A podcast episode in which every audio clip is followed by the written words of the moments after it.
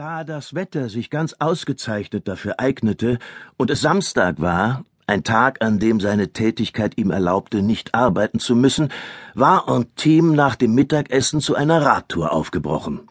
Seine Pläne, die pralle Augustsonne genießen, sich ein wenig ertüchtigen und die Landluft tief einatmen, wahrscheinlich auch im Gras liegend, lesen, denn er hatte an seinem Fahrzeug mit einem Gummispanner ein Buch befestigt, das für den Drahtgepäckträger zu voluminös war. Nachdem er locker aus der Stadt hinausgerollt und mühelos rund zehn Kilometer durch eine Ebene geradelt war, musste er bei einem Hügel in den Wiegetritt gehen und geriet, sich auf seinem Rad von links nach rechts werfend, ins Schwitzen. Das war freilich kein allzu steiler Hügel. Wie hoch die Anhöhen in der Vendée so sind, weiß man ja. Nur eine kleinere Kuppe, wenn auch so hoch, dass sich von ihr eine gewisse Aussicht bot.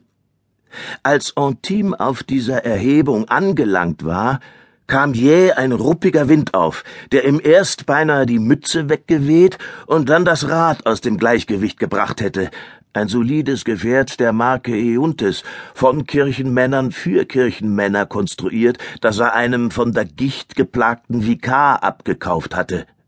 Derart lebhafte, geräuschvolle und brüske Luftbewegungen sind in der Region im Sommer eher ungewöhnlich, schon gar bei solchem Sonnenschein, und Antime musste einen Fuß auf den Boden setzen, der andere blieb auf dem Pedal, das Rad etwas schräg unter ihm, während er mit einer schraubenden Bewegung in dem ohrenbetäubenden Brausen die Mütze auf der Stirn festdrehte. Dann betrachtete er die Landschaft. Ringsum verstreute Dörfer, Felder und Weiden, so viel das Herz begehrte.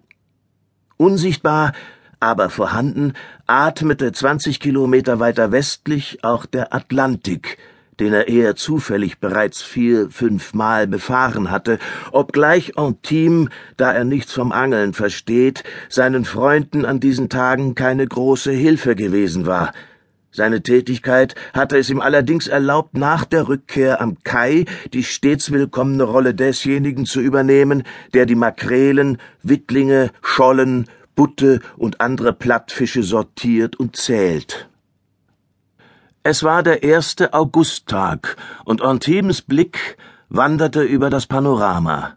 Von diesem Hügel aus, auf dem er sich allein befand, sah er hintereinander aufgereiht fünf oder sechs Weiler, zusammengewürfelte, sich unter ihren Glockentürmen duckende Häuser, die durch ein Netz schmaler Straßen verbunden waren, auf denen weniger die sehr seltenen Automobile fuhren, als Ochsenkarren oder Pferdegespanne mit der Getreideernte.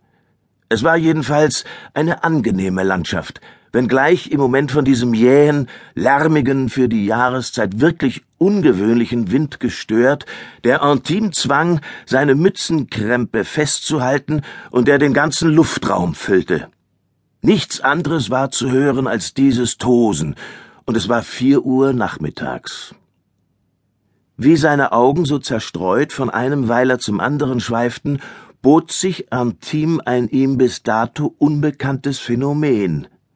An der Spitze eines jeden Glockenstuhls, im selben Moment auf allen zugleich, begann eine Bewegung, eine winzige, aber regelmäßige Bewegung, regelmäßig sich abwechselnde schwarze und weiße quadratische Vierecke, die alle zwei, drei Sekunden aufeinander folgten, waren aufgetaucht, wie ein Wechsellicht ein zweiphasiges Blinken, das an die automatischen Klappen gewisser Maschinen in der Fabrik erinnerte.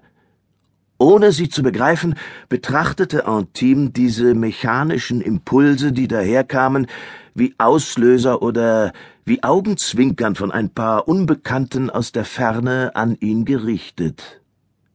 Dann brach das betäubende Grollen des Windes ebenso je ab, wie es aufgekommen war, und wich dem Geräusch, das es bislang übertönt hatte, nämlich den Glocken, die hoch auf den Türmen zu läuten begonnen hatten und unisono in einem ernsten, bedrohlichen, schweren Durcheinander erklangen, in dem Antime, obgleich er über wenig Erfahrung damit verfügte, denn er war zu jung, um schon viele Beerdigungen erlebt zu haben, sogleich instinktiv die